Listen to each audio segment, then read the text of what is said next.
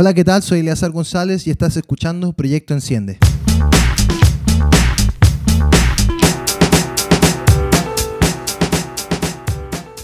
Muy bienvenidos todos al episodio número uno de Proyecto Enciende.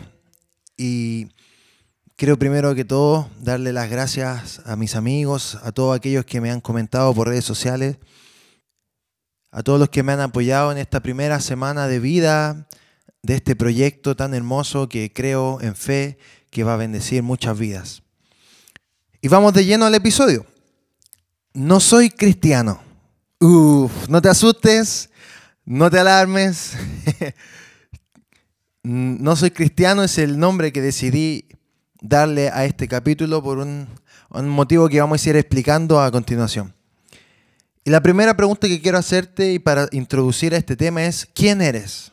Y te hago esta pregunta porque me he dado cuenta que estamos acostumbrados a definirnos por lo que hacemos, nuestra profesión, nuestro estudio, nuestro oficio y en general dar respuestas exteriores a lo que realmente es nuestra identidad.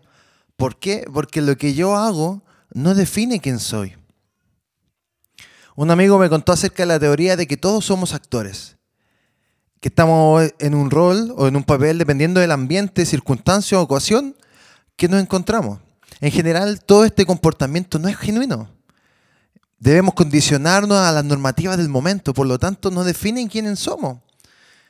Aunque no me opongo 100% a esta idea de que todos tenemos que comportarnos, porque depende del sentido común en realidad, de la sana convivencia, pero el exceso del rol del actor en la cotidianidad de nuestra vida me abruma. No somos de la misma forma en el trabajo que de la misma forma en la casa. No existe una transparencia. Así me pasa hoy el día con el hecho de decir que somos cristianos. Por lo general, cuando a mí me preguntan, ¿quién eres? O, yo me hago la pregunta de quién soy yo, qué es lo que me define, yo no digo que soy eh, egresado de ingeniería o no digo que soy un ministro de alabanza. No. Lo primero que yo digo en mi mente es, yo soy hijo. Soy un hijo de dos personas maravillosas, mi padre, Pablo y Alejandra, a quien lo honro y lo amo. Y eso define mi identidad. Eso define lo que yo soy. Creo que nuestra respuesta nunca debería ser lo que hacemos. Como dije anteriormente, tú no eres, ni yo soy, lo que hacemos. No puedes definirte por lo que estás haciendo. No puedes decir yo soy ingeniero, no puedes decir yo soy médico, no puedes decir yo soy ama de casa, no puedes decir yo soy estudiante, no puedes decir soy músico como parte de tu identidad. Lo importante es qué te define más allá de lo que haces. Porque el día que no puedas ejercer esa profesión, el día que no puedas ejercer ese oficio, el día que no estés siendo estudiante, que pases a la otra etapa, ¿qué vas a hacer? ¿Qué va a definirte? La personalidad y el carácter son parte de ti. Y eso es lo que debe reflejarse cotidianamente. Y en cuanto a esto, no me gustaría a mí definirme por el cristianismo que estamos viviendo hoy en día un cristianismo que no nos enseñó Dios. De hecho, la palabra dice, por cuanto a los que creyeron y le recibieron en su nombre, les dio derecho de ser llamados hijos de Dios. ¿Sabes por qué? Porque el ser llamado hijo te da una conciencia constante de que tú representas a Dios más allá de las cuatro paredes de la iglesia. Porque yo puedo quitarme la etiqueta de cristiano y ir a trabajar y nadie va a saber que yo soy cristiano.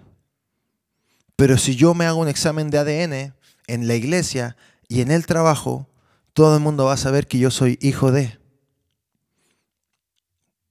Tú te puedes cambiar tu apellido, tú te puedes cambiar de país, pero tu ADN va a reflejar siempre que tú eres hijo. El ser hijo de Dios y tener la conciencia de ser hijo de Dios es más importante que todas las cosas porque define tu comportamiento. Porque yo, al igual que Jesús, me gustaría entender eso cotidianamente. Jesús siempre dijo, dijo yo soy, y lo llamaban el hijo del carpintero o el hijo de Dios. Él siempre decía, me interesa estar en los asuntos de mi Padre, mi Padre que está en los cielos, mi Padre me demandó hacer esto, mi Padre me dio esta orden, mi Padre, Padre era su comunicación, su identidad estaba en que Él era el Hijo de Dios. Y nosotros hoy en día debemos estar definidos por ser hijos de Dios, para ser un agente de avivamiento, para ser un agente de fuego, un agente, ¿cierto?, de un agente de cambio catalizador en nuestra sociedad. Debemos estar conscientes de que somos hijos de Dios. De que no soy simplemente un cristiano. Que me llamen evangélico, que me llamen canuto, que me llamen aleluya. No va a cambiar el hecho de que yo soy hijo de Dios.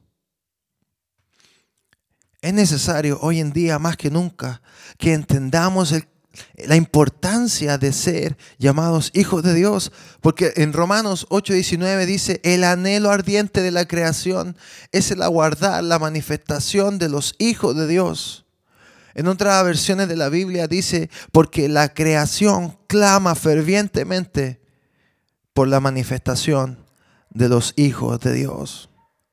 Hoy en día estamos enfrentados a tiempos muy difíciles, donde solamente los que son verdaderamente hijos de Dios van a tener que permanecer en la palabra de Dios, van a permanecer ante las dificultades de la sociedad. Los hijos de Dios deben ser luz, sal. Jesucristo en el Sermón del Monte, las bienaventuranzas, Dice, bienaventurados los pacificadores porque serán llamados hijos de Dios. El ser llamado hijo de Dios va más allá que el simplemente el concepto de reunirse la semana. El reunirse una vez a la semana con toda la iglesia. De hecho, la palabra iglesia significa los llamados afuera. Dios no nos llamó a reunirnos a las cuatro paredes. Dios nos llamó a ser hijos de Dios en todo tiempo. Porque yo puedo ser cristiano en la iglesia, pero el momento de que salga de esa puerta voy a dejar de ser cristiano. Si no estoy consciente de que soy hijo de Dios. Porque si soy hijo de Dios, puede ser día lunes, martes, miércoles o cualquier día de la semana. Y voy a tener la conciencia de que represento el reino de Dios donde quiera que yo vaya. Yo sé que es difícil vivir una vida apartado de toda esta, de este mundo que nos rodea constantemente. Yo sé que es difícil vivir una vida en santidad. Yo sé que es difícil porque yo vivo en este mundo también. No te estoy hablando como si fuera un alien, como han, han sido algunas declaraciones últimamente. Te hablo porque yo sé lo que se siente, pero aún así decidí permanecer y que mi identidad esté definida por lo que yo soy y por quien Dios dice que yo soy. ¿Sabes que entendía todo esto de mi identidad en Cristo, en Dios? Y me daba cuenta que Dios tenía un alto concepto de mí, más de que el que yo tenía. Él cree más en mí, Él cree más en ti de lo que tú crees y de lo que yo creo de mí. Porque Él te llama valiente, Él te llama esforzado, Él te llama que que eres su hijo. O sea, Él te da gozo. Él te llama dichoso, bienaventurado. Tantas definiciones que Dios nos da cotidianamente. Y nunca nos desampara. Él siempre nos levanta. Él tiene un plan perfecto. Y como su plan para nuestra vida debe llevarse a cabo, te animo a que sigas adelante. Te animo a que tomes tu vida, la analices y te definas y vivas constantemente por quien tú eres. Y si eres hijo de Dios, te animo a que vivas como tal.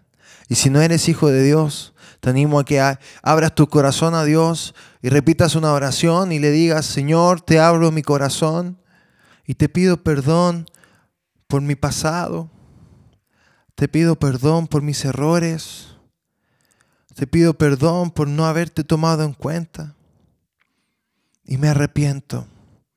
Me arrepiento de esas decisiones que he tomado en mi vida fuera de ti. Te pido que tomes el control de mi corazón y que entres a mi vida, Espíritu Santo te reconozco, Jesucristo, que moriste en una cruz por mis pecados y que pagaste mi deuda. Y hoy yo sé que mi nombre está escrito en el libro de la vida. Gracias, Señor, en el nombre de Jesús. Amén, amén y amén. Vuelve a escuchar esto si quieres recibir a Cristo en tu corazón. Vuelve a escuchar esto si necesitas ayuda. Vuelve a escuchar esto si necesitas que no te desilusione nadie. ¿Sabes por qué? Porque Dios es fiel. Y Él no te va a defraudar, Él no te va a dejar. Y Él quiere, si estás escuchando esto, Él quiere que tú seas su hijo. Él te está buscando de muchas maneras.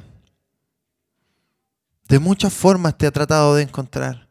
Y hoy en día se acerca a ti a través de un simple podcast y te dice que te ama tanto que quiere que seas su hijo. Porque Él es un buen padre y Él no te va a dejar nunca. Dios te bendiga. Espero que tengas una buena semana y que Dios nos llene de gracia y de paz. Hasta la próxima.